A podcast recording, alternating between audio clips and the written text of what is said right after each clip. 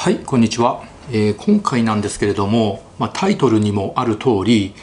芸能界で枕営業がなくならない本当の理由っていうテーマでお話しさせていただこうと思うんですけれどまあよくね枕営業って話題になりますよね、まあ、ニュースになったりとか、まあ、文春法みたいなのが出たりとかしてまあ、女性タレントとかあとまあ女子アナとかが、まあ、権力を持ってる人のね愛人になったりとかあまあ、テレビ局の上層部の人、まあ、プロデューサーとかあるいはもっと上の人とかあとはまあ大物タレントとねそういう関係になったりとかあとまあスポンサーとか、まあ、企業のね社長さんとかあとはまあ事務所の社長とかね、まあ、上層部の人とまあ、特別な関係になってで仕事をもらうとかあるいはその一晩100万円とか200万円とかで、まあ、スポンサーと、ね、そういうことをしてであの使ってもらうとかね CM に使ってもらうとかですね、まあ、いろんなそういうものがあるわけなんですけれどまあ仕事を取りたいっていうのがあるんですよね。あとはまあ特別な人と特別な関係になってまあ、特別扱いしてほしいとか、まあ、積極的に仕事を回してほしいとかあるいは権力者と特別な関係になることによって、まあ、その女性タレントや女子アナ自身もあの権力をあの得たいとかですね、まあ、いろんな目的があってそういうことがあるわけなんですけど まあ昔からこういうのって言われてて、まあ、結局なくならないじゃないですかずっとこういうの言われてるわけなんですよね。これなんでなくならないかっていうと、まあ、結局、ま、需要と供給がマッチしてるからなんですよ。まあ、大物タレントとかプロデューサーとか権力を持ってるわけなのででその権力を持っている男性に、まあ、すり寄っていく女性っていう人たちがですねやっぱり一定数いるわけです。無理やり枕を強要されたとかねそういう話も聞くんですけれど、まあ、それ以外に女性の方から積極的に、まあ、権力を持っている人にすり寄っていく、まあ、特別扱い欲しいとか自分もね権力持ちたいとかねそういう目的で寄ってく女性ってね、まあ、いるんですよ。でもみんながみんなそうじゃないですよ。女性タレントも。あとはあの女子アナとかも大部分の人たちはそんなことしたくないんですけどあのどこの組織の中でも一定数、まあ、権力を持ってる男性にすり寄っていく女性っていうのがですね一定数いるんです。本当にわずかなんですけどなので需要と供給がですね、まあ、マッチしてるわけですよ。でその権力を持っている男性も、まあ、その女性タレントとか女子アナさんを、まあ、自分の愛人にしたりとか、ま、性行為していい思いすると。まあマッチしてるわけですよね。で愛人にしてもらっていい仕事をもらってで地位が上がっていったりとか有名になったりとか上に行って収入が上がるとかですね、まあ、女性側にも、まあ、それなりの女性が望んでいる、まあ、メリットっていうのがあるわけです。まあ、僕はこういうの本当に汚らわしいと思って大嫌いなんで撲滅すべきだと思うんですけどやっぱりなくならないわけですね。となるとそういう芸能界で枕している愛人やってるタレントの方が上に行くわけですよ。本来芸能界ってその真面目にやって結果を出している人とか本当に実力がある人が上に行くべきなんですよ。その方がいい作品とかいい番組とかね作れるわけなのに結局その愛人やってすり寄ってくしたたかな女性の方が上に行くと。そうすると真面目にやっている人たちがバカを見る世界になっちゃうんですよね、まあ、結局腐敗した組織になってしまうわけです。なので本当にバカらしいことなんですけれど、まあ、こういうシステムなんですけどでこういうのって本当に芸能界だけじゃなくてまああらゆる組織の中で同じような構図があるわけです。まあ、例えば会社の中とかあるいは病院の中とかもそうなんですよ。結局権力を持っている人の愛人になるといい思いができて自分自身も権力を持ったりとかねすることができるわけなんですよ。まあ、例えば僕がねあの高津クリニックじゃなくてその前にいろんな病院で働いてたんですけどまあそういうのね本当たくさんありましたね。の秘書さんがそのお医者さんの愛人になるとかあるいはあの女医さんがその教授とかの愛人になるとかねまあ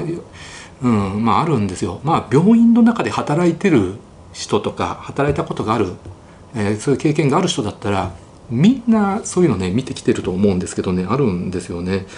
でその女性が権力を持っている男性の愛人になるとまあほぼ100%その女性愛人の女性はモンスター化しますね。もう女性の集団の中でものすごい威張り散らしてあの気にならない人をいじめて辞めさせたりとかですね、まあ、そういうモンスター化するんですね、まあ、あのあの言葉は良くないんですけど、まあ、あのよく巷で言われているおつぼね様っていうような状態になるんです。僕おつぼね様っていう言葉は差別用語だと思ってるんで僕自身は使わなくて僕はモンスターベテラン女性従業員とかねそういうふうに言ってるんですけど、まあ、そうモンスター化してしまうわけですよ。自分自身も権力を持ってしまうから。うんでまあ特別扱いしてもらったりとかいい思いしたりとかもするわけだしでこれは男性の権力者に対してその女性がすり寄っていくだけじゃなくてその逆の構図もですね結構僕は見てきましたね。まあ、女性の上司に対して、まあ、男性がすり寄っていくっていうかまあなんていうかな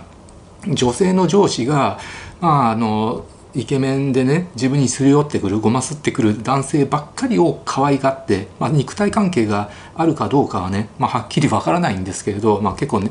うんまあまあ、そういうのは見てきましたね。若い男性と年配の女性のペアなんで実際肉体関係まであるのかどうかわかんないんだけど、まあ、そうするとそのすり寄っていく若い男のが特別扱いされていい思いするっていう形になるわけですよね。まあ、そういう構図って本当にもう会社の中とか病院の中でもねたくさんあるんです。まあ皆さんもですね組織の中で働いてればそういうのをあの見たことある人はねいると思います。まあ結構な組織の中であるんじゃないかなって思いますね。となるとやっぱりそういう組織って芸能界と同じで真面目にやっている人が損する、まあ、バカを見る世界になるんです、まあ、そうすると腐敗します。で生産性も下がります。本来会社でも病院でも、えー、真面目にやってる人実力がある人結果を出す人が評価されて上に行くべきなのにあの権力者にごまをする人とか愛人やってる人が上に行っていい思いをするってなるとやっぱり真面目にやってる人がバカを見る損をする世界になって本当に真面目な人がね辞めてしまったりとかやる気がなくなったりとかしますんで生産性自体が下がってね本当に良くないことだと僕は思うんですよ。なので、まあ、芸能界でも病院でも会社でもその組織の中で枕やるとか愛人とか不倫っていうのは禁止にしないといけないんですよ。うん、であのだけど芸能界でも会社でも病院でも禁止にするっていうことってねあんまないんですよ。うん、でで禁止にしないからなくならない。でなんで禁止しないかっていうと結局その組織の中の一番上の人間がそういうことをやってるからなんですよ。うん、まあ例えば芸能界だったらまあ、テレビ局のねもうもう一番上の偉いさんとかあるいは事務所のね一番上の偉いさんとか、まあ、全部が全部そうじゃないとは限らないですよテレビ局でも事務所でもね、まあ、そういうのはあるんですよ。あとはもうスポンサー自体があのタレントとねそういう関係になってるとか、まあ、スポンサーにはなかなか逆らえないっていうのはあると思います。あそれでももうスポンサー切るぐらいの覚悟でやんないといけないとは思うんですけど、まあ、その女性タレント側もですね自分から行くわけであっていやいやあのやらされてるっていうのじゃないことがね結構多いんですよね。あのあのスポンサーの、ね、社長さんだったらイケメンだからいいかもってあの人だったらいいかもって仕事ももらえるんだったらとかそういうノリとか。あるいはあのねなんですか放送作家とかプロデューサーとかあの人イケメンで私の好みだからそういう関係になってもいいかもってまあ、女性の方も積極的に行ったりとかするわけなんですよ。で場合によってはそれが当たり前のような空気になって君も愛人やらないとダメだよ枕やらないといけないよって言って強要されるっていうことにもなりかねないんですよ。そうするとそういうことをしたくない真面目な女性までそういうことをねさせられる羽目になったりとかあるいはそれを拒否すると仕事干されたりとかあるんでやっぱりねこういうのってこういうシステムってね撲滅しないといけないと思うんですよね。うん、で会社の中でもその会社の社長さんがね秘書を愛人にしてたりとか他の若い従業員を愛人にしてたりとかあと病院の中でも病院長が、えーね、若い従業員を愛人にしてたりとか秘書さんを愛人にしてたりとか大学病院の中でも教授が、えー、秘書さんを愛人にしてたりとか若い女性医師をね愛人にしてたりとかあのそういうことがあるんですよ。だからその組織の中の一番トップの人間がそういうやましいことをしてるので禁止令が出せないんですよね。すごく愚かなシステムで、まあ、結局テレビ局もそういう構図になってるから枕禁止令とか愛人禁止令とかがね出せない状況だと思います。なので僕はね本当にこういうの大嫌いで僕はもう絶対やらないです。こんな馬鹿げたことって絶対ないと思うんですよね。自分の組織の中で自分がトップなのに自分がそういう不自然なことをして従業員と愛人関係になったりとかすると結局その組織自体がそれやってもいい空気になっちゃうんですよ。禁止令も出せないわけなので。そうするとやっぱり権力のある人にすり寄っていってその人があのいい思いしてでその人がモンスター化して威張り散らして真面目にやってる人をいじめて辞めさせちゃうとかそれを見た真面目な人たちがやる気なくしちゃうとかね辞めちゃうとかねそういうことになるんでもう必ず組織は腐敗して生産性が下がってろくなことがないんですよ。本当こういうことをする人ってねも